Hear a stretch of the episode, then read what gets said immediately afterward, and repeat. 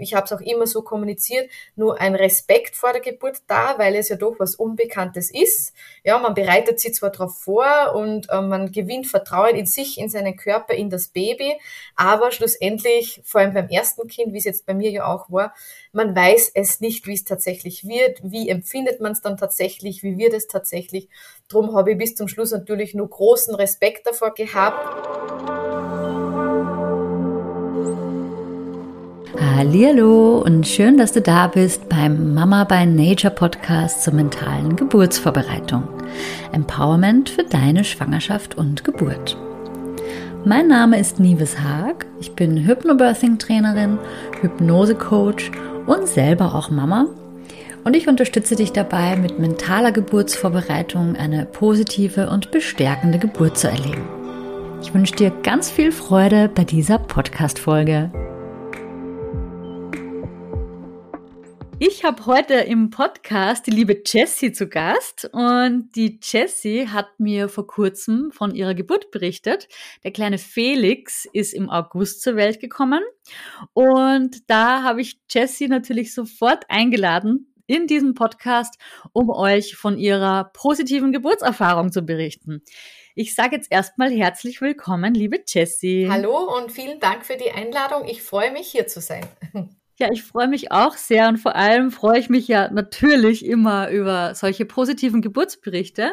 Wie bist du mit dem Thema Hypnobirthing ähm, in Kontakt gekommen? Hast du das damals schon, hast du schon was davon gewusst oder kam das erst im Laufe der Schwangerschaft zu dir? Mhm. Ähm, ich habe das allererste Mal von Hypnobirthing ähm, gehört, wo mir eine Freundin 2018 davon berichtet hat. Da war sie schwanger und hat eben berichtet, dass sie sie mit Hypnobirthing auf die Geburt vorbereitet.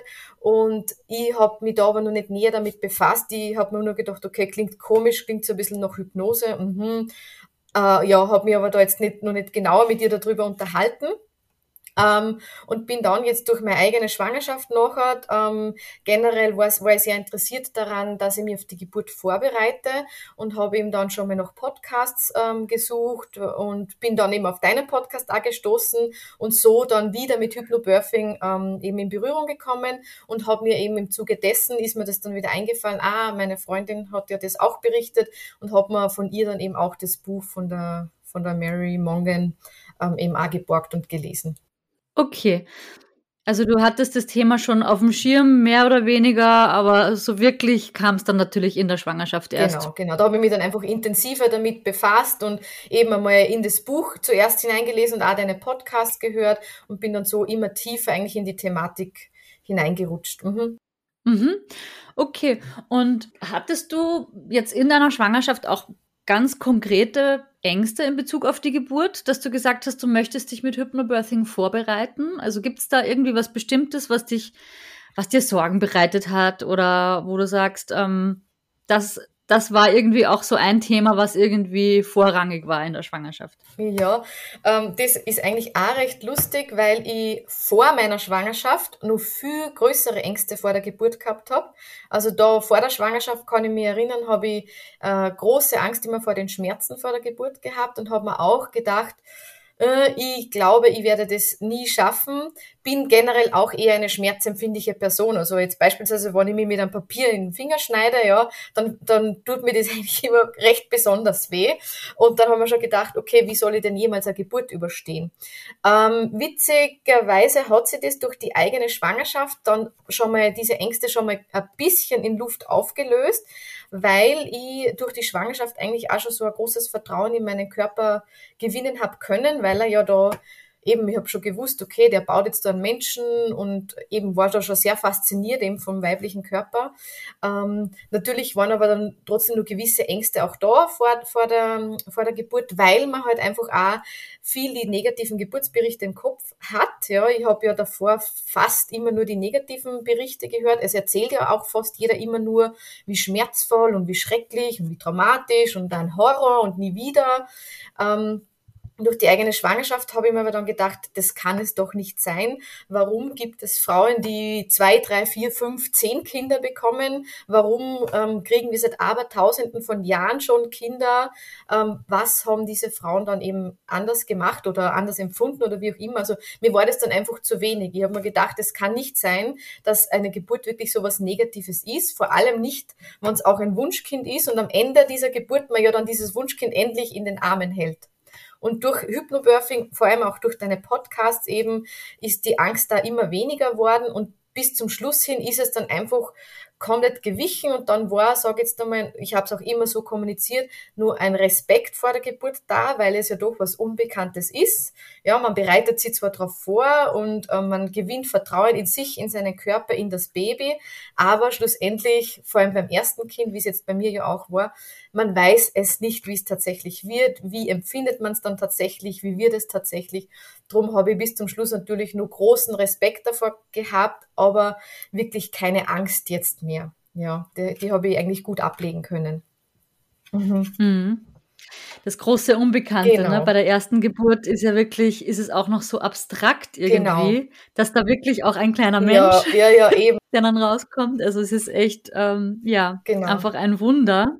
Bei mir war es dann eigentlich auch so, ich habe dann auch weniger Angst vor der Geburt selbst, sondern mehr Angst vor dem danach gehabt, weil ich mir immer gedacht habe, auch, okay, Geburt ist ja eine Momentaufnahme, selbst wenn es mir jetzt wirklich wehtun sollte. Es ist ja einfach eine zeitlich begrenzte, äh, äh, ja, eben zeitlich begrenzte Geburt, aber das, was danach ist dann, das Leben mit Kind, das ist ja dann eigentlich wirklich eine Entscheidung, die kannst du nicht mehr rückgängig machen. Wenn ich nach der Geburt sage, hm, eigentlich finde ich es jetzt doch nicht so toll, Mama zu sein, ja, es waren zumindest im Vorfeld meine Gedanken, ja, äh, auch wenn es ein Wunschkind war, ähm, war das für mich eigentlich mehr so, man dachte, was, was tue ich dann? Ich kann es nicht mehr rückgängig machen, ja. Das hat mir dann fast mehr mhm. Ängste und Sorgen bereitet, irgendwie das Leben nach der Geburt mit Kind dann, ähm, als wie die Geburt selbst, ja. Mhm.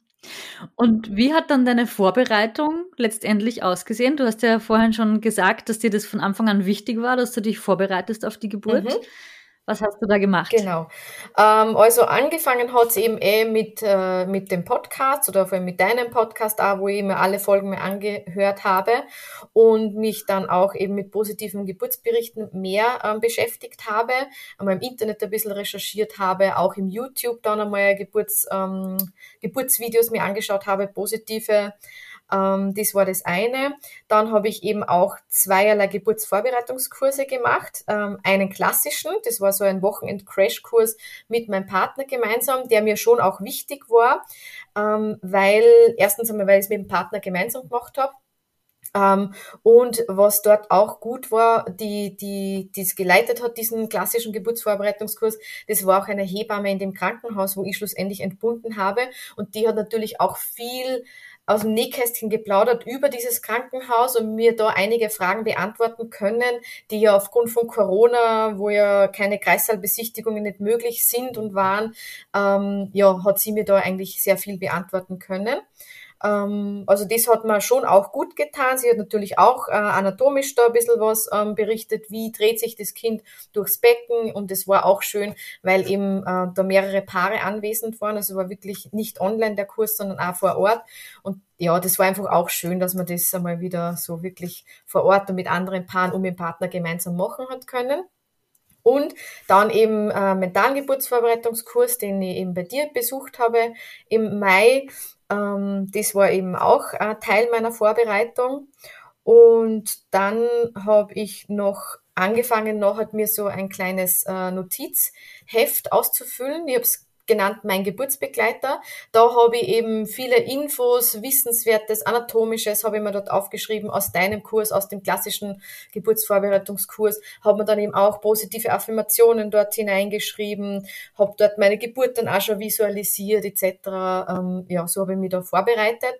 Ähm, was ich vor allem von deinem Kurs dann eben auch mitgenommen habe oder ähm, regelmäßiger geübt habe, waren eben diese positiven Affirmationen. Also diese Podcast-Folge habe ich ja auf und ab gehört von dir, ja. ähm, Die Atemtechniken habe ich geübt, ähm, hauptsächlich die Wellenatmung. Ähm, die Ruheatmung habe ich am Anfang ein bisschen probiert, habe mir aber dann gedacht, hm, nachdem es auch geheißen hat, sie ist jetzt unter Anführungszeichen von diesen dreien die am wenigsten wichtige, sage ich jetzt einmal, ähm, habe ich die dann weggelassen, habe mich sehr auf die Wellenatmung fokussiert und die Geburtsatmung dann ab und zu mal eben auf der Toilette probiert, aber jetzt auch nicht so intensiv. Sage jetzt einmal, eher die Wellenatmung habe ich da eben äh, viel geübt. Die Regenbogenentspannung habe ich auch ähm, dann mir jeden Tag angehört. Ich sage aber jetzt erst so, wann habe ich angefangen, eben ab deinem, ab deinem Geburtsvorbereitungskurs habe ich mir es dann ab und zu mal angehört und je näher der Geburtstermin dann gerückt ist, ähm, habe ich es dann schon versucht, fast jeden Tag, also jeden Tag bis jeden ein bis zwei Tage eben mir die Regenbogenentspannung anzuhören. Das habe ich auch noch geübt, genau.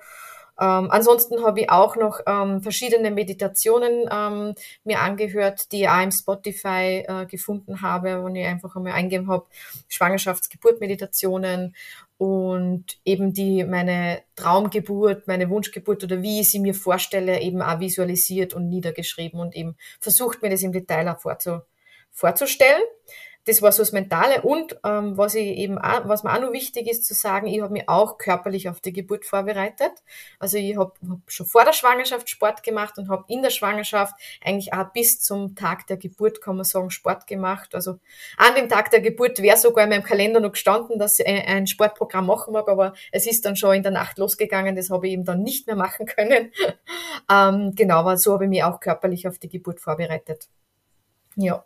Welche Art von Sport hast du gemacht oder machst du? Ähm, ich habe davor eben ähm, so HIT-Trainings gemacht, so hochintensives Intervalltraining, viel mit Burpees, Liegestütz, Kniebeugen etc. Also habe schon zu Hause trainiert, ab und zu dann auch Yoga und Stretching, aber eher dann zur Entspannung und habe eben diese HIT-Trainings in der Schwangerschaft fortgesetzt, aber natürlich dann in angepasster Form. Also da habe ich im YouTube auch eine, eine gefunden, die so Schwangerschaftsworkouts angeboten hat und die habe ich dann eigentlich heiß geliebt und auf und ab gemacht, ja. Es waren dann einfach eben Liegestütz auf den Knien, keine Sprünge mehr und so weiter. Genau, aber das haben mir persönlich auch irrsinnig viel gebracht. Ich habe auch keine Rückenschmerzen, keine körperlichen Beschwerden gehabt. Und ich traue mir zu behaupten, dass das jetzt nicht einfach nur gute Gene waren, sondern dass das auch die körperliche Vorbereitung war, dass mhm. es mir da auch so gut gegangen ist, ja. Mhm. Ja, auf jeden Fall. Also da warst du ja wirklich sehr, sehr fit, ja, wenn ja. du zum Schluss das durchgezogen hast. Genau, ja. Ich versuche ja, ich versuche ja immer wieder jetzt auch regelmäßig noch, jo also ich muss zugeben, ich werde dann manchmal ein bisschen faul zwischendurch und wenn dann die Rückenschmerzen kommen, dann zwingen mich die Rückenschmerzen dazu, wieder Yoga zu machen. Mhm. Mhm. Ähm, genau, also das ist bei mir eher so, so ein Kreislauf von wenn es dann wieder zwickt, dann, ja. dann mache ich wieder was. Mhm. Genau, aber dass du da das bis zum Schluss ähm, durchgehalten hast, also echt Respekt. Ja, ja. Das hat bestimmt dann auch für die Geburt auch positive Effekte gehabt, kann ich mir vorstellen. Auf jeden Fall, ja. Mhm. Genau, ja. Hast du ernährungstechnisch auch was gemacht? Ähm, na, also eigentlich habe ich vor der Schwangerschaft schon immer relativ gut auf meine Ernährung geachtet. Also mir war es dann schon eben wichtig, dass ich mich gesund ernähre, dass ich auch genug Eiweiß zu mir nehme etc das habe ich in der Schwangerschaft selbst dann eher sogar ein bisschen wieder schleifen lassen. Also die Ernährung selbst war dann eigentlich gar nicht mehr so gesund. Ich habe dann meinen Gelüsten viel mehr nachgegeben. Schokolade, Gummibärchen etc. habe ich wirklich alles äh, ja, hineingefuttert, wann ich Lust drauf gehabt habe. Ähm, die einzige wirklich gesunde Konstante, die ich wirklich immer beibehalten habe, war, dass ich eben mein Müsli morgens is. Aber das mache ich jetzt schon so lange, das ja, war dann in der Schwangerschaft auch kein Thema. In der, zum Frühstück mein Müsli, ähm, das habe ich eigentlich wirklich immer gemacht, ja. Mhm. Und jetzt sind wir alle schon ganz gespannt. Jetzt hast du ja schon erzählt, dass du dich wirklich sehr intensiv vorbereitet hast mit Affirmationen, mit Hypnose, mit Atemtechniken und eben auch mit Sport. Mhm. Wie ist denn jetzt die Geburt abgelaufen? Magst du uns da einmal mitnehmen auf deine mhm. Geburtsreise? Sehr, sehr gerne, ja. Genau, also ähm, es ist, ist ganz lustig, am, am 16. August, ähm, am Abend habe ich dann meiner Familie nur ein Video geschickt von meinem Bauch, wo der Felix im Bauch eben recht getreten hat und habe dann eben geschrieben, es sieht so aus, als würde Felix raus wollen, aber den Weg nicht finden. Und äh, sechs Stunden später ähm, ist mir dann die Fruchtblase geplatzt und wir sind ins Krankenhaus gefahren und ich habe dann meiner Familie eben eine Nachricht geschrieben, oh, es sieht so aus, als hat Felix jetzt den Weg doch gefunden, wir fahren ins Krankenhaus. Ähm, da war es eigentlich so, dass ähm, ich habe davor keinerlei Senkwehen etc. gehabt. Mein Bauch war auch bis zum Schluss noch sehr weit oben. Also ich habe von vielen äh, im Umfeld auch gehört, ah, das dauert bei dir sicher noch länger und eben der Bauch ist so weit oben. Du hast noch keine Senkwellen. Ähm, ja, eben habe da nichts gemerkt im Vorfeld. Und dann war es so, dass mir in der Nacht vom 16. auf den 17. August hat mich mein Partner eben wieder mal geweckt, ähm, weil ich offensichtlich geschnarcht habe. Das habe ich schon gekannt, ja. Nur was diesmal anders war, war, dass ich mir gedacht habe, mh, hm, okay, ich war dann eben wach, ja. Äh, ah, jetzt habe ich ein bisschen ein Bauchziehen. Es hat sich so ein bisschen wie ja, periodenähnliche Schmerzen oder Empfindungen angefühlt, sage ich jetzt einmal. Ähm, aber war jetzt weit nicht schlimm. Ich hätte nie gedacht, dass jetzt das schon die Wellen sind oder dass die Geburt jetzt kurz bevorsteht und war gerade wieder am Einschlafen und habe es probiert einzuschlafen und plötzlich ist mir die Fruchtblase geplatzt. Ja, das war so eindeutig. Also ich habe jetzt nicht damit gerechnet, dass ich plötzlich inkontinent werde. Das war wirklich ganz klar. Aha, okay, äh, Fruchtblase ist geplatzt. Und ja, dann habe ich meinen Partner aufgeweckt dann sind wir beide mal eben aufgesprungen und einmal wie aufgescheuchte Hühner äh, durch die Wohnung gerannt, weil da natürlich schon die Nervosität gekommen ist, bei ihm und bei mir. Ähm, dann haben wir uns mal kurz besinnt, okay, was sind jetzt die nächsten Schritte? Wellen habe ich eben da noch nicht wirklich gehabt. Jetzt habe ich gesagt, okay, ich rufe mal im Krankenhaus an, weil da habe ich mich noch erinnern können, beim klassischen Geburtsvorbereitungskurs hat es geheißen, wenn die Fruchtblase platzt, soll man trotzdem einmal ins Krankenhaus kommen, eben zum Untersuchen. Jetzt habe ich dort angerufen und dort haben sie ihm gesagt, ja, bitte vorbeischauen. Haben wir dann eben auch gemacht. Wir waren eben um Viertel nach drei, halb vier circa, waren wir dann im Krankenhaus, wo uns die Hebamme schon in Empfang genommen hat. Ähm, die hat mich dann untersucht oder also CTG gemacht. Ähm, da war der Muttermund bei einem Zentimeter. Sie hat dann auch gesagt, dass die Ärztin mich auch noch untersuchen möchte. Ähm, und ich habe eigentlich nur gehofft, dass wir nochmal nach Hause gehen ähm, dürfen, weil ich habe eh vorhin eben schon gesagt, was auf meiner To-Do-Liste für den 17. August gestanden ist, war eine Sporteinheit. Das war mir schon klar, dass ich das nicht mache. Was ich nach der Sporteinheit aber noch machen wollte, war Haare waschen. Und das war eigentlich meine größte Sorge. Habe ich mir gedacht, ich kann nicht mit ungewaschenen Haaren entbinden. Es war mir so wichtig, ja, im Nachhinein betrachtet natürlich völliger Humbug, aber es war mir so wichtig, ich muss noch nach Hause, ich muss mir noch meine Haare waschen. So, die Ärztin hat nachher gesagt, okay, ähm, beim Baby passt soweit alles, wir können nochmal nach Hause gehen, wir sollen kommen, wenn die Wehen für eine Stunde im fünf Minuten Abstand kommen oder spätestens nach zwölf Stunden, wenn die, ich sage immer Wehen, die Wellen nicht einsetzen, dann sollte ich nochmal kommen, weil ja diese Schutzbarriere durch die geplatzte Fruchtblase nicht mehr vorhanden ist. Okay, ich war heilfroh, dass wir nochmal nach Hause kommen äh, konnten. Und es war dann auch das erste, wo wir bei der Türe rein sind und gesagt, okay, passt, ich jetzt sofort Haare waschen, ich weiß ja nicht, wie schnell es geht, ja.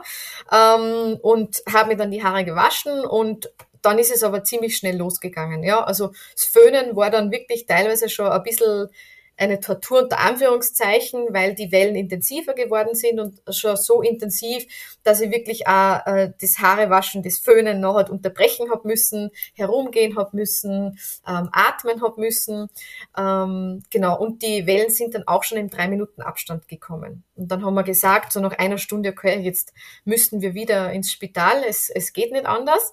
Das haben wir dann auch gemacht, dann waren wir dann um 6 Uhr eben wieder im Krankenhaus. Da haben wir uns noch halt schon gedacht, die Hebamme wird jetzt denken, ah, typisch Erstgebärende kommen eben sofort wieder, ja. Und dann hat sie mich eben untersucht und dann war der Muttermund eben schon auf 5 Zentimeter offen und dann hat sie gesagt, okay, war gut, dass ihr äh, gekommen seid, ihr könnt da bleiben. Dann sind wir eben eh in den Kreissaal, ähm, sind wir gleich in den Kreissaal gekommen. Es war Gott sei Dank auch wenig los. Und ja, dort sind wir dann eh relativ viel alleine gelassen worden. Es hat dann auch um 7 Uhr noch einen Hebammenwechsel gegeben. Und so habe ich halt dann die Eröffnungswellen ähm, immer gut veratmet. Die Eröffnungswellen habe ich wirklich, bin immer auf und ab und immer im Kreis äh, herumgegangen und habe mich wirklich total auf die Wellenatmung auch konzentriert und, und positive innerliche Monologe geführt, mir die positiven Affirmationen aufgesagt.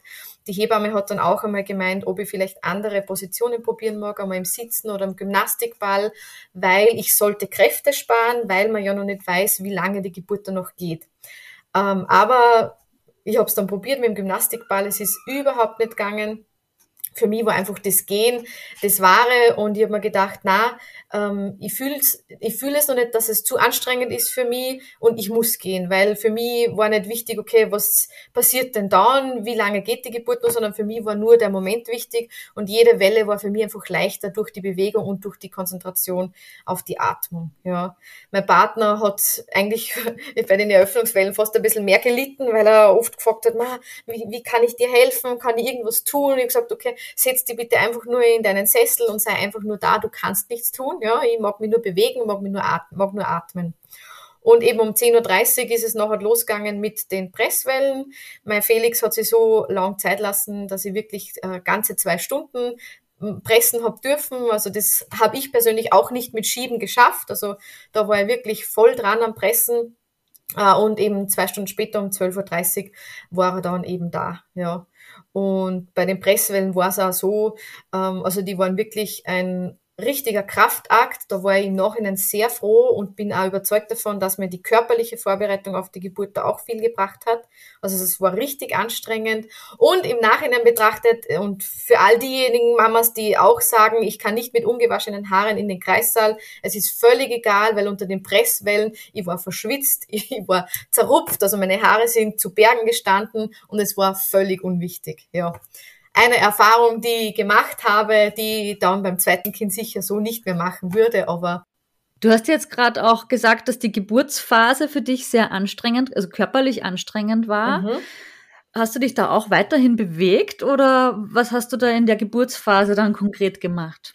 Ja, am liebsten wollte ich das, beziehungsweise war es auch äh, wirklich so, ich hoffe, das ist jetzt dann nicht zu sehr ins Detail, aber ich bin auch bei jeder Presswelle dann eigentlich eher immer Richtung Toilette gegangen, weil ich gar nicht mehr wirklich gemerkt habe, okay, wo ist jetzt genau der Pressdrang? Ist er vorne, ist er hinten? Und da wollte ich eigentlich am liebsten auf der Toilette sein.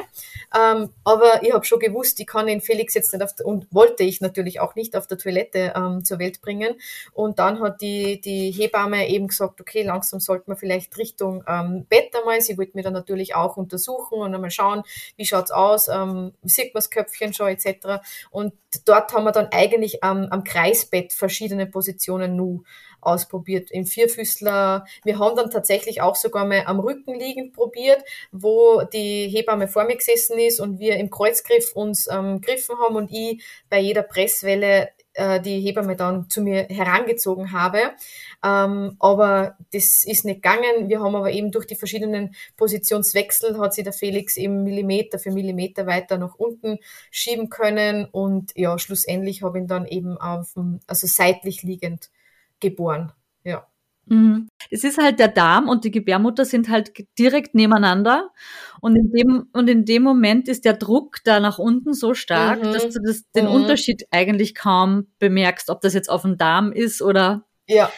Genau. Und tatsächlich ist es auch gar nicht schlecht, wenn man eine Zeit lang die Geburtsphase auf der Toilette verbringt, weil du das ja auch automatisch schon verknüpft hast, damit, dass du dann loslässt. Also dass du, genau. na, ne, dass du einfach locker lässt, dass du. Genau, ja, genau. ähm, ja. So wie eben auf der Toilette auch, kannst du dann eben auch bei der Geburt gut loslassen, weil das einfach automatisch in uns drin ist, ne? Mm, mm, mm. Okay, und jetzt hast du ja erzählt, wie das körperlich für dich war. Magst du noch darauf eingehen, auf die mentale Komponente. Du hast ja erzählt, in der Eröffnungsphase hast du viel dir selbst Affirmationen aufgesagt. Mhm, mhm. ähm, Gab es für dich mal einen Moment, wo du, wo du sagst, das war jetzt auch mental anspruchsvoll für dich oder, oder anstrengend oder dass es vielleicht irgendwie so einen Punkt gab, ähm, der für dich irgendwie besonders herausfordernd war? Mhm.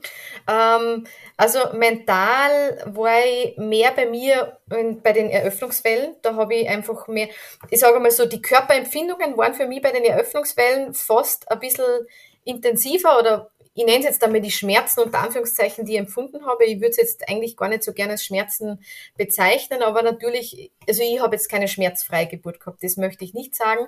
Ähm, aber die Eröffnungswellen an sich waren für mich vom Gefühl her intensiver. Sie haben mir, wenn man so will, äh, etwas mehr Schmerzen bereitet als jetzt die Presswellen.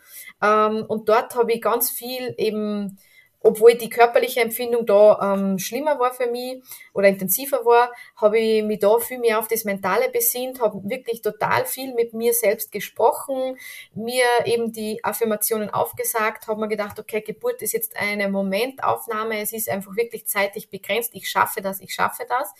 Die Presswellen selber, die kann ich, glaube ich, jetzt mental gar nicht mehr so arg beurteilen, weil es da wirklich nur mehr nur darum gegangen ist, okay, ich will jetzt, dass das Kind rauskommt.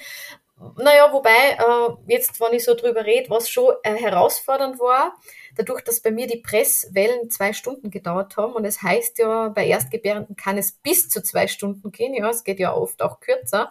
Und äh, eben um 10.30 Uhr äh, die Hebamme schon gesagt hat, man sieht das Köpfchen was ja zuerst motivierend ist, aber wenn du dann zwei Stunden drückst und drückst und presst und presst und schiebst und schiebst und immer hörst du, ah, man sieht das Köpfchen, ah, er hat so viele Haare und druck und druck und schieb und das Köpfchen kommt nicht, dann irgendwann war ich auch schon ein bisschen demotiviert, weil ich mir gedacht habe, hm, okay, also ihr sagt's alle, also mein Partner hat da auch immer gesagt, ja, komm, druck und schieb und man sieht's Köpfchen und es war nachher auch eben nur eine Turnusärztin da und äh, die haben ihm alle immer gesagt, komm, man sieht das Köpfchen, man sieht das Köpfchen. Es hat am Schluss einfach nicht mehr so motiviert, weil ich mir gedacht habe, ich drücke und schiebe um mein Leben und ja, warum ist das Köpfchen noch nicht heraus? Also das war dann schon kurzzeitig einmal ein Punkt, wo ich mir dann auch gedacht habe, so, wenn es jetzt nur ewig so weitergeht, dann sage ich, holt mir das Kind jetzt raus, egal wie, ich kann nicht mehr.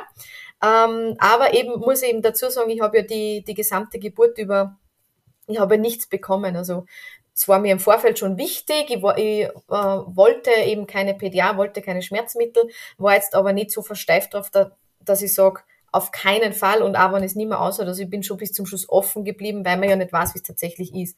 Und habe dann wirklich eigentlich bis zum Schluss nichts gebraucht. Ich habe auch keinen venösen Zugang bekommen. Und dort war ich dann gegen Ende, aber das war dann wirklich schon die letzten Minuten, Gott sei Dank, schon einem Punkt, wo ich mir gedacht habe, na, wenn es jetzt nur mal drei Stunden so geht, dann kann ich nicht mehr garantieren, ob ich nicht einfach sage, holt mir das Kind jetzt raus, egal wie. Das war, glaube ich, mental ein bisschen ein Punkt ähm, oder, oder ein, ein Knackpunkt, wo es dann wirklich eben gut war, dass es dann langsam mal zu Ende gegangen ist, ja, weil ja, das war einfach wirklich auch ein Kraftakt. Die, die, die, das ist so schwer zu beschreiben. Die körperlichen Empfindungen, die Schmerzen bei den Presswellen waren weniger. Ich habe das gar nicht so als Schmerzen empfunden, aber es war einfach so anstrengend. Ja, also wirklich, da war mehr das Körperliche eigentlich im Fokus, ja. Da spürt man mhm. mal die weibliche Urkraft. Es war so, so spannend, wirklich. Durch den so Körper. Spannend. Also das ist meiner Meinung nach eine Kraft, die man vorher noch nie gespürt ja. hat, also die man da erst kennenlernt. Ja. Ne? Mhm, mhm. Wirklich spannend, ja. Ja. Und, äh, du hast ja jetzt gerade auch erwähnt, du hattest keinen venösen Zugang, äh, wolltest auch keine Schmerzmittel haben. Mhm. Ähm, hast du dich mit dem Thema Geburtsplanung im Vorfeld beschäftigt und das auch ähm, auf irgendeine Art und Weise kommuniziert in deiner Wunschklinik? Ähm, ich habe mir für mich selbst einen Geburtsplan geschrieben oder Geburtswünsche, wo ich eben das notiert habe, dass ich, wenn möglich, keinen venösen Zugang habe, wenn möglich keine Schmerzmittel, wenn möglich keine PDA, möchte das wirklich gern einfach durch meine mentale Stärke äh, und meine körperliche Vorbereitung auch schaffen, äh, habe mir das für mich selbst notiert. Ich habe dann auch kurz einmal überlegt, ähm, ob ich äh, der, der Klinik also eine Liste oder einen Plan schreiben soll. Aber da war es dann ganz gut von meinem Partner, die Cousine ist Hebamme im Krankenhaus, wo ich entbunden habe. Und die hat dann eben, mit der habe ich dann ein Telefonat auch geführt, wo ich sie auch nochmal fragen habe können, wie läuft denn das in dem Krankenhaus? Kriegt man dort automatisch einen venösen Zugang? Kann man dort dort das Licht dimmen? Wird man dort alleine gelassen? Wer ist denn ähm, wirklich im Kreissaal aller mit dabei? Und die hat so viele Punkte mir eigentlich schon genannt, ähm, was diese Klinik sowieso schon macht. Ja, eben zum Beispiel, dass man nicht automatisch einen venösen Zugang bekommt, dass man auf Wunsch fast die ganze Zeit allein sein kann. Sogar normalerweise ist es auch so, dass beispielsweise hat sie jetzt gesagt, am Ende von der Geburt ist normalerweise immer ein Arzt da oder Ärztin, aber selbst dann, wenn ich sage, eh, das mag ich nicht, dann ähm, wartet der Arzt, die Ärztin vorm Kreiszimmer ähm, und wird wirklich nur im Bedarfsfall gerufen. Die sind dort recht locker auch. Und drum, und ich habe mit ihr das auch besprochen, wie es ausschaut, soll ich dann einen Geburtsplan oder Geburtswünsche formulieren und euch dann bringen. Und ähm, sie hat eben gemeint, muss man nicht, weil eben sehr viel eh wirklich schon äh, gemacht wird, auch von den Punkten, die ich gesagt habe, ähm, was ich gern hätte. Und darum habe ich das dann eigentlich auch dabei belassen und genau, hat es dann im Nachhinein betrachtet auch für diese Klinik wirklich nicht gebraucht. Also die waren so total super, weil eben bei uns da, wo ich jetzt wohne, äh, gibt es eben auch keine Geburtshäuser. Ich hätte nämlich sonst sehr gerne in einem Geburtshaus äh, ähm, entbunden, ähm, aber da gibt es eben nur die Möglichkeit einer Hausgeburt. Das war mir persönlich dann doch ein bisschen, gerade fürs erste Kind auch, habe ich mich doch ein bisschen zu unsicher gefühlt und dann habe ich mir gedacht, okay, das Krankenhaus klingt jetzt aber eh so, als würde man da wirklich trotzdem auf sehr natürliche Weise und auch eben alleine gelassen werden, wenn man das eben so wünscht, ja. Und es war dann auch tatsächlich so, also die Hebamme selbst war dann auch wirklich fast nie da, für meinen Geschmack, weil im Vorfeld habe ich mir gedacht, am liebsten würde ich dann mit meinem Partner nur alleine im Kreissaal sein, im Kreiszimmer sein. Für meinen Geschmack während der Geburt nachher war ich dann schon auch immer froh, wenn die Hebamme gekommen ist und mich untersucht hat, weil dadurch, dass bei mir der Muttermund relativ schnell aufgegangen ist, war das natürlich schon auch ein sehr hoher Motivationsfaktor. Wenn du hörst, dass noch zwei, drei Stunden der Muttermund schon wieder zwei, drei Zentimeter offen ist, dann pusht die das natürlich und motiviert die das. Und jedes Mal, wenn wir dann alleine waren, ich habe den ja nicht selber irgendwie messen können, war ich dann schon froh, wenn die Hebamme gekommen ist und die gesagt hat, oh, magst du mal vielleicht wieder schauen, wie schaut's aus? Ist es schon wieder ein bisschen weiter offen? Und sie hat eben aber für die Ambulanz gerade auch noch das Telefon gehabt und es war dann relativ viel los an diesem Tag, wo sie dann immer wieder gesagt hat, mei, tut mir leid, ich habe schon wieder Zeit nicht bei euch sein können. Und ja, war es mir während der Geburt für meinen Geschmack fast ein bisschen zu wenig da, ja. Das ist auch interessant. Das hört man selten, dass sich jemand so auf die vaginalen Untersuchungen gefreut hat. Ja, ja. Für mich war es tatsächlich so ein Motivationsfaktor, einfach weil ich mhm. eben gewusst habe, ah, okay, es geht ja relativ rasch bei mir und ja. ja. Aber dann war es auch nicht unangenehm für dich. Ne? Na, überhaupt nicht. Also, naja, es war dann schon ähm, teilweise dann dadurch, dass sie dann das Telefon auch gehabt hat, war das dann schon einmal bei einer Untersuchung, kann ich mich noch gut erinnern, ähm, wollte sie eben schauen, wie es ausschaut mit Muttermund und, und ich habe mich halt nur ins Bett legen können, wenn ich gerade eine Wellenpause gehabt habe, weil während der Wellen, eben habe ich eh vorhin schon gesagt, habe ich immer gehen wollen und müssen. Naja, und dann lege ich mich eh schon ins Bett und hoffe, dass nicht gerade eine Welle ähm, kommt und plötzlich klingelt das Telefon und sie nimmt ab. Naja, okay. Und dann sitzt sie vor mir, ich liege da, sie telefoniert und ich merke, uiuiui, es kommt eine Welle. Naja, und dann bin ich halt wieder aufgestanden, bin halt wieder auf und ab gegangen, habe die Welle abgewartet. Das war dann schon mal ein bisschen, wo ich mir gedacht habe, hm, okay, das Telefon war ein bisschen blöd, sage jetzt einmal, war jetzt nicht ganz so nach Plan. Sie kann auch nichts dafür, sie hat einfach Telefondienst gehabt. Ähm, ja, aber ansonsten habe ich mich da schon sehr gefreut, wenn sie mich untersucht hat, ja. Also bis auf diesen kleinen Störfaktor von dem Telefon, was du jetzt erzählt hast, klingt das ja, mhm. als hättest du dich sehr gut betreut gefühlt. Ja, auf jeden Fall, auf jeden Fall. Ich persönlich war auch sehr froh über diesen Hebammenwechsel, den es um 7 Uhr morgens gegeben hat, weil die Nachthebamme, sie war sehr nett, sie war jetzt nicht ungut, aber sie war jetzt ähm, nicht so herzlich, sage ich jetzt einmal. Sie war einfach ein bisschen ruhigere, ähm, hat nicht so viel geredet und das bin ich nicht. Ich brauche eher eine, die da viel redet, die äh, so ein bisschen tickt wie ich, die auf meiner Wellenlänge ist und das war eben dann die Hebamme, die Tageshebamme. Insgesamt hat die Geburt jetzt nicht sehr lange gedauert, oder? Sagen wir sechseinhalb, sieben Stunden hat es circa gedauert, ja. Mhm. Genau. Und ich bin da schon auch davon überzeugt, dass dass mir da auch diese positiven Affirmationen viel geholfen haben, weil ich mir eben dann auch oft gesagt habe, mein Muttermund ist weich und rosig, ich öffne mich sanft wie eine Blüte. Das habe ich mir schon auch immer wieder gesagt, ja, und einfach auch wirklich innerlich immer ähm, bei der Wellenatmung oft einmal eben bei der Einatmung lass, bei der Ausatmung los oder so äh, eben das assoziiert. Und da bin ich schon auch davon überzeugt, dass das die Eröffnungsphase bei mir auch verkürzt hat, weil ich mir da einfach das so visualisiert habe und innerlich auch immer wieder gesagt habe. Mhm. Mhm. Das heißt, du hast eigentlich deine ganzen Werkzeuge, die du bei der Geburt dann verwendet hast von der äh, mentalen Geburtsvorbereitung, die hattest du mhm. eigentlich alle in dir, oder? Oder hattest du irgendwas Äußeres auch noch mit dabei? Ähm, ja, ich habe mir im Vorfeld eine ähm, Entspannungsmusik-Playlist im Spotify ähm, zusammengestellt. Die ähm, hat mir dann mein Partner, also gnädigerweise, hat mir der die noch hat, ähm, äh, abgespielt, weil an das habe ich überhaupt nicht gedacht. Ja, also ich war wirklich nur im, eigentlich im Innen ähm, habe wirklich nur eben meine inneren Monologe geführt und mir auf die Wellenatmung konzentriert. Das waren eigentlich meine hauptsächlichen Anker. Die Wellenatmung und diese positiven Affirmationen. Äh, und nachher, wo eben mein Partner dann die Entspannungsmusik ähm, laufen hat lassen, das hat dann schon auch nochmal was gemacht mit mir, das habe ich schon gemerkt. Aber ich habe jetzt keine Meditationen, keine Hypnosen währenddessen gehört. Im mhm. Vorfeld habe ich meinem Partner eben auch eine Liste geschrieben mit Dingen, die er mir gut, wo, wo er mir Gutes tun kann, die er mir anbieten kann. Eben auch diese, diese Light-Touch-Massage, die haben wir im Vorfeld auch geübt. Aber das ist ja auch sehr, normalerweise mag ich das total gern, so Massagen, aber während den Eröffnungswellen wollte ich keinerlei Berührung. Also das wäre einfach nicht gegangen. Da wollte ich keine Berührung von meinem Partner und da war es einfach gut, dass er einfach nur da gesessen ist. Ich wollte nicht einmal wirklich reden mit ihm, weil er hat mir dann immer wieder angeboten, eben trink einmal, iss einmal. Ähm, aber er hat dann schon gemerkt, es reicht, wenn er mir das Trinken einfach hinstellt und er sagt, schau mal, da steht's Trinken bereit. Essen habe ich gar nichts können ähm, während der Geburt. Ich habe eineinhalb Traubenzucker, habe ich nur mit Mühe und Not geschafft. Ein bisschen was für einen Blutzucker. Ähm, genau, ja. Also du mhm. warst voll in deiner, in deiner eigenen Welt eigentlich. Ja, mhm. schon in meiner eigenen Welt und ich habe aber trotzdem das Außen so ähm, mitbekommen. Aber ich habe einfach wirklich viel, viel meinen Fokus auf mein Innenleben gerichtet, habe aber alles mitbekommen, was herum passiert ist. Ich habe jedes Mal mitbekommen, wann die Hebamme hereingekommen ist. Ich habe jedes Mal mitbekommen, wann sie mein Partner mit der Hebamme unterhalten hat. Ähm, mein Partner hat mir dann einmal von meiner Schwester und meiner Nichte ein Motivationsvideo gezeigt. Auch das habe ich mitbekommen. Ähm, aber wie gesagt, gerade während den Wellen habe ich dann versucht, wirklich komplett nur ins Innen zu gehen. Da habe ich dann versucht, alles auszublenden, so gut es halt geht, ja. Mhm. Genau.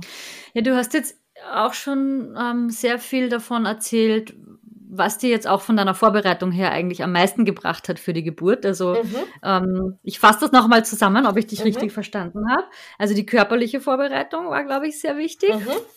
Dann die Affirmationen, mhm. wobei du da ja auch deine eigenen Affirmationen dann aufgeschrieben hast. Ja, wobei ich habe immer deine Podcast-Folge. Das waren eigentlich meine Affirmationen. Die habe ich immer gehört. Okay.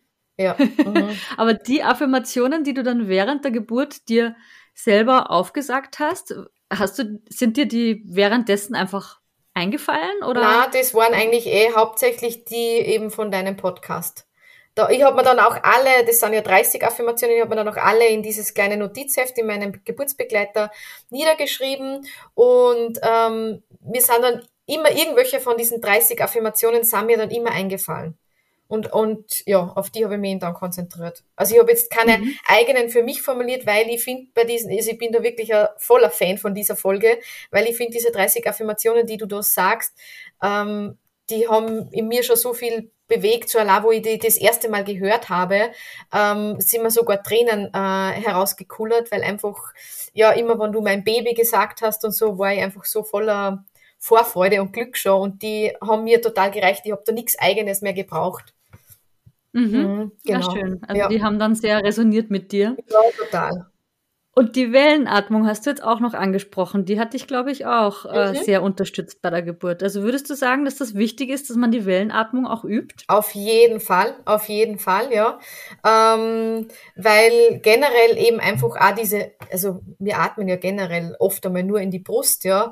Und diese tiefe Bauchatmung, die bringt ja nicht nur für die Geburt was, ja, die bringt ja dann auch in anderen Situationen, wo man sich vielleicht einmal gestresst fühlt oder unwohl fühlt oder wo es einem nicht gut geht, ähm, bringt einem die immer was. Und bei der Wellenatmung oder bei der Atmung generell war es einfach auch so, die wollte ich drum auch im Vorfeld recht üben, weil ich mir gedacht, okay, wenn ich mich jetzt beispielsweise nur auf die Regenbogenentspannung konzentriere und dann habe ich beispielsweise kein Akku mehr bei meinen Kopfhörern oder bei der Box. Und diese Regenentspannung, Regenbogenentspannung kann ich nicht abspielen oder alles, was ich mir vornehme oder was ich plane, kommt irgendwie auf einmal, kann nicht so umgesetzt werden, warum auch immer. Die Atmung habe ich immer dabei. Egal wie es dann schlussendlich kommt, die Atmung habe ich einfach immer dabei. Genauso die positiven Affirmationen, die ich mir ja selbst sage. Meine innere Stimme habe ich ja auch immer dabei. Und das waren so meine Anker. Da habe ich mir gedacht, egal, ja, komme was wolle, das sind einfach die Dinge und darum habe ich mich auf das auch am meisten fokussiert. Die habe ich immer mit dabei. Mhm, diese mhm. beiden Werkzeuge, ja. Und welche Rolle hat dein Partner gespielt für dich bei der Geburt, während der Geburt? Mhm. Ähm, eine sehr große Rolle. Also das war ja eigentlich mit einer meiner größten Ängste vor der Geburt und vor allem die zwei, drei, vier Wochen vor der Geburt, dass er oder ich Corona ähm, bekommen und er dann nicht bei der Geburt dabei sein darf. Ja. Äh, also das hat mich dann schon noch ziemlich beschäftigt. Darum habe ja die zwei, drei Wochen vor der Geburt die Kontakte relativ reduziert auch wieder und wenn dann nur mit, äh, mit Test. Ähm, ja, weil ich da einfach wirklich mir davor gedacht habe, ich, ich muss und will ihn unbedingt dabei haben. Ja, erstens einmal, wir haben das Kind gemeinsam gezeugt. Ich finde die Vorstellung sehr schön, dass er natürlich auch dabei ist und eben auch als mentale Unterstützung. Ähm, Im Vorfeld habe ich ihn nur minimal eigentlich eingebunden in meine mentale Geburtsvorbereitung. Ich habe ihm erzählt, dass ich den Kurs bei dir besuche. Ich habe ihm auch erzählt, um was es da grob geht. Ja, aber ich habe ihm jetzt äh, ich habe ja eben die Light Touch Massage, da habe ich ihm mal das Video vom Kurs gezeigt, ja, oder habe ihm auch ähm, gesagt, um was es bei der Wellenatmung geht. Ich habe versucht, ihm die Gebärmuttermuskulatur zu erklären, wie das alles halt abläuft und funktioniert, aber wirklich nur im Rahmen, weil wie soll ich sagen, er ist da einfach nicht so der Typ dafür, dass er sich da im Vorfeld äh, groß auch eindenkt und schlussendlich muss ja ich das Kind zur Welt bringen, ja. Aber ich habe ihm dann auch einen, im Vorfeld einen Zettel eben geschrieben, wo ich ihm auch die Wellenatmung nochmal aufgeschrieben habe, dass er mir die vielleicht einmal voratmet. Also wir haben es dann im Vorfeld schon mal gemeinsam geatmet ähm, oder habe ihm auch notiert, dass er mir bitte regelmäßig Trinken anbieten soll, dass er mich daran erinnern soll, dass ich auf die Toilette gehe. Also habe ihm da einfach ein, bisschen ein paar Dinge zusammengeschrieben. Den Zettel hat er bei der Geburt ihm dabei gehabt. Er hat im Nachhinein gesagt, er hat den Zettel zwar eingesteckt gehabt, aber hat dann auch nicht mehr wirklich drüber nachgedacht, ja. Aber eben einiges ist trotzdem auch hängen geblieben bei ihm, weil er mir die Entspannungsmusik aufgedreht hat, weil er mir Essen und Trinken angeboten hat, weil er gesagt hat, du geh mal auf die Toilette Toilette etc. Ähm, ja, aber bei, eben bei den Eröffnungswellen an sich hat er mir jetzt nicht wirklich ähm, helfen können. Da war einfach nur seine Anwesenheit schon wirklich gut und beruhigend für mich. bei den Presswellen, da hat er mir sehr viel geholfen. Erstens hat er meine Hand gehalten, die ich wirklich fast äh, wirklich zerquetschen habe können. Und auch er hat mich immer wieder motiviert. Ja, dadurch, dass er auch zugeschaut hat bei der Geburt, war ja eigentlich auch so ein Punkt, wo ich im Vorfeld gesagt habe, ich möchte, dass du bei meinem Kopf bist, ich möchte nicht, dass du nach unten schaust, aber es hat sich dann so ergeben, er hat gesagt, es hat, war für ihn sehr interessant, mir war es in dem Moment auch völlig egal, ja, ähm, und so hat er mir auch immer wieder motivieren können. Und gesagt, ma, ich sehe schon den Kopf und es kann nicht mehr lang gehen und du machst es so super. Und habe mich da halt auch wirklich motiviert, also ja, natürlich wenn es jetzt Corona-bedingt nicht anders gegangen wäre, bin mir sicher, ich hätte die Geburt natürlich auch gemeistert, ja. Aber es ist natürlich schon schön, dass er halt dabei sein hat können. Also mir persönlich war es eine große Unterstützung und ich bin sehr froh, dass das geklappt hat. Und es war einfach auch schön, auch noch die Zeit danach, ja. Er hat nach dem Auspulsieren der Nabelschnur, hat er die Nabelschnur durchtrennt. Wir waren dadurch, dass im Kreissaal selbst sehr wenig los war, haben wir wirklich nur zweieinhalb Stunden im Kreissaal liegen können, uns als Familie kennenlernen können. Also auch im Nachhinein war es einfach sehr schön, dass er dabei sein hat können. Hm. Und ähm, nachher bist du dann auf die Wochenbettstation übersiedelt oder hattet ihr ein Familienzimmer oder oder seid ihr nach Hause? Ja, wir haben eine ambulante Geburt, Geburt geplant und ähm, es war also im Vorfeld geplant gehabt, aber auch da waren wir sehr flexibel, weil wir natürlich nicht gewusst haben, wie läuft die Geburt und so weiter und so fort, nachdem dann alles gut gelaufen ist. Ähm, mir ist es auch sehr gut gegangen, ähm, haben wir eben gesagt, okay, wir machen die ambulante Geburt. Wir haben uns aber dazu entschieden, dass ich zumindest eine Nacht im Krankenhaus bleibe. Zum einen einmal, weil mein Partner dann doch sehr fertig war. Er war ja auch seit drei Uhr morgens wach und er war ja nicht gesegnet mit diesem Hormoncocktail, der da durch seinen Körper rauscht, wie bei mir jetzt. Die war ja danach total, ich könnte Bäume ausreißen, ja, also ich war keine, keine Anzeichen von Müdigkeit gesagt, okay, er soll in Ruhe dann noch schlafen. Wir wissen ja nicht, wie die kommenden Nächte dann werden. Und ähm, beim Felix war es ja so, dass er über vier, also 4070 Gramm gehabt hat, also bei über vier Kilo Kindern wollen sie den Blutzucker ein bisschen beobachten. Und nachdem er da zweimal einen Wert gehabt hat, grenzwertig oder sehr gering, haben sie auch gesagt, würden sie den gerne nur ein bisschen beobachten. Dann hat es eben gut gepasst, dass ich eine Nacht geblieben bin in der Nacht bin ich mit dem Felix allein geblieben. Also der Partner ist dann nach Hause gefahren und ich war dann eben mit einer anderen äh, Wöchnerin auf der Station. Und ich war aber wirklich, wirklich heilfroh, wo er mich am nächsten Tag abgeholt hat.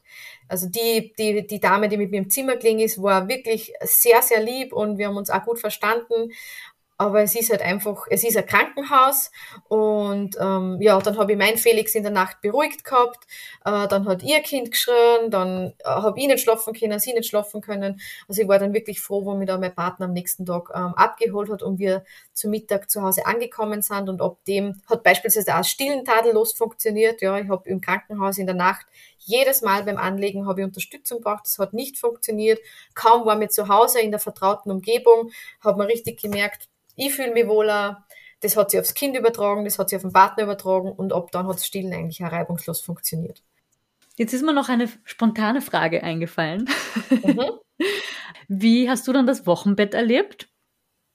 Ja, ähm, war ja auch im, also habe ich mich natürlich auch im Vorfeld schon ein bisschen damit auseinandergesetzt und habe mich da schon auf alles Mögliche eingestellt, muss ich sagen, ja. Ähm, das Wochenbett selbst, ich habe es eigentlich nicht wirklich gemerkt, muss ich sagen. Mir ist es körperlich relativ gut gegangen. Ich habe, muss ich dazu sagen, schon Geburtsverletzungen dann gehabt bei der Geburt, ja, ähm, die ich dann natürlich auch ein bisschen gemerkt habe, aber es war, ich habe jetzt da keine Schmerztabletten oder sonst was gebraucht. Ähm, und also ich habe das jetzt wirklich gar nicht äh, arg anders empfunden. Es war für mich, ich bin relativ schnell in dieser Rolle angekommen.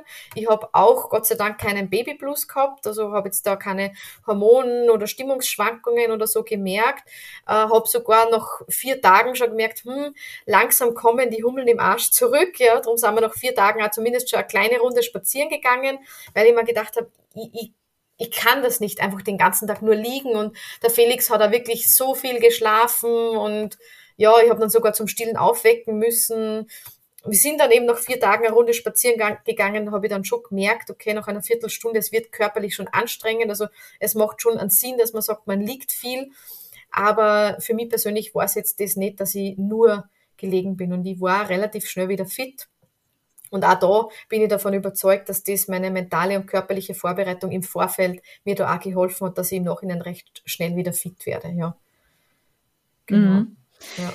Gibt es jetzt noch so einen Nummer eins Ratschlag von deiner Seite für werdende Mamas, die jetzt gerade zuhören, vielleicht eben Erstgebärende, die noch gar nicht wissen, was auf sie zukommt? Gibt es irgendwie so einen Top-Tipp, was du einer werdenden Mama jetzt raten würdest oder ans Herz legen würdest, mhm. aus deiner Erfahrung? Ja, also ich würde auf jeden Fall sagen, ähm, dass sie Geburtsvorbereitung, ja, in was für einer Form auch immer, sehr wohl lohnt. Auch wenn man jetzt vielleicht der Meinung ist, man, schau, so viele Frauen vor mir haben es vielleicht schon geschafft, äh, das schaffe ich dann auch schon intuitiv und instinktiv.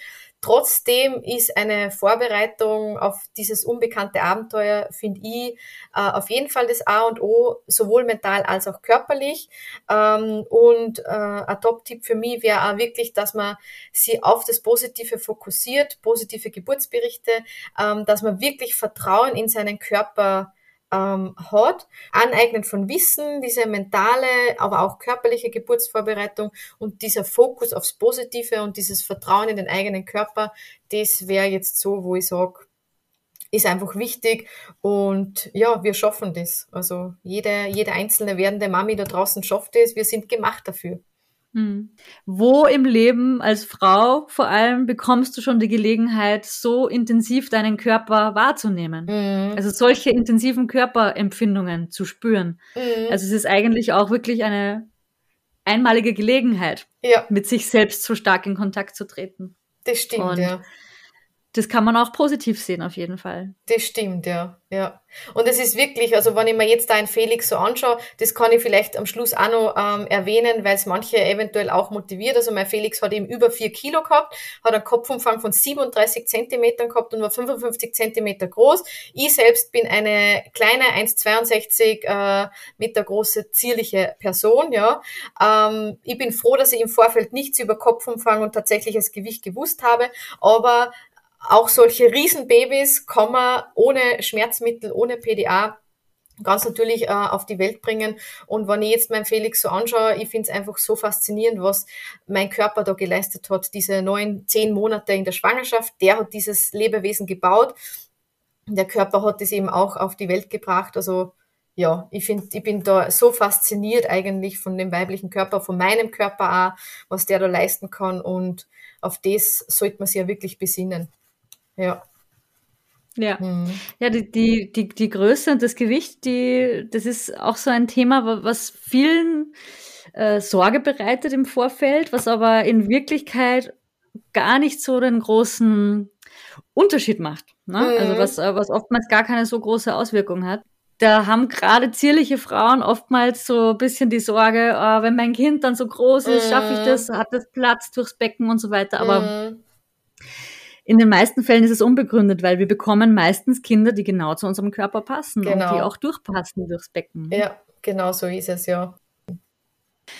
Ja, dann bedanke ich mich ganz herzlich, liebe Jessie, dass du dir die Zeit genommen hast heute für dieses Podcast-Interview und auch, dass du so offen über deine Geburt sprichst. Ne? Das ist einfach ein sehr persönliches Thema und ist bestimmt auch nicht äh, für jede Frau das Richtige, da einfach so öffentlich darüber zu sprechen. Aber ich freue mich immer wirklich sehr, sehr, wenn positive Geburtsgeschichten geteilt werden, damit wir einfach mehr davon mitbekommen und damit wir mitbekommen, dass Geburt einfach was Positives, Bestärkendes sein kann. Mhm. Und deswegen bin ich dir umso dankbarer, dass du dir heute die Zeit genommen hast. Und ich wünsche dir und dem kleinen Felix und natürlich deinem Partner weiterhin alles Gute. Vielen Dank und auch dir alles Gute noch weiterhin. Und danke nochmal, dass Sie da dabei sein haben dürfen beim Podcast. Also auch ich finde eben deine Arbeit so wertvoll und finde es super, dass wir positive Geburtsberichte so detailliert und laut wie möglich in die Welt hinaus posaunen sollen, weil es eben mir auch im Vorfeld geholfen hat und vielen anderen vielleicht auch hilft.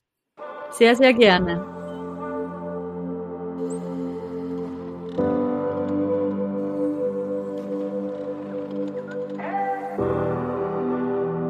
Hast du noch Ängste oder Sorgen in Bezug auf deine Geburt? Dann hol dir noch schnell mein kostenloses Mini-E-Book in fünf Schritten zur angstfreien Geburt und erfahre meine besten Erfolgsstrategien, um stark und vertrauensvoll in die Geburt zu gehen. Du findest den Link dazu in den Show Notes.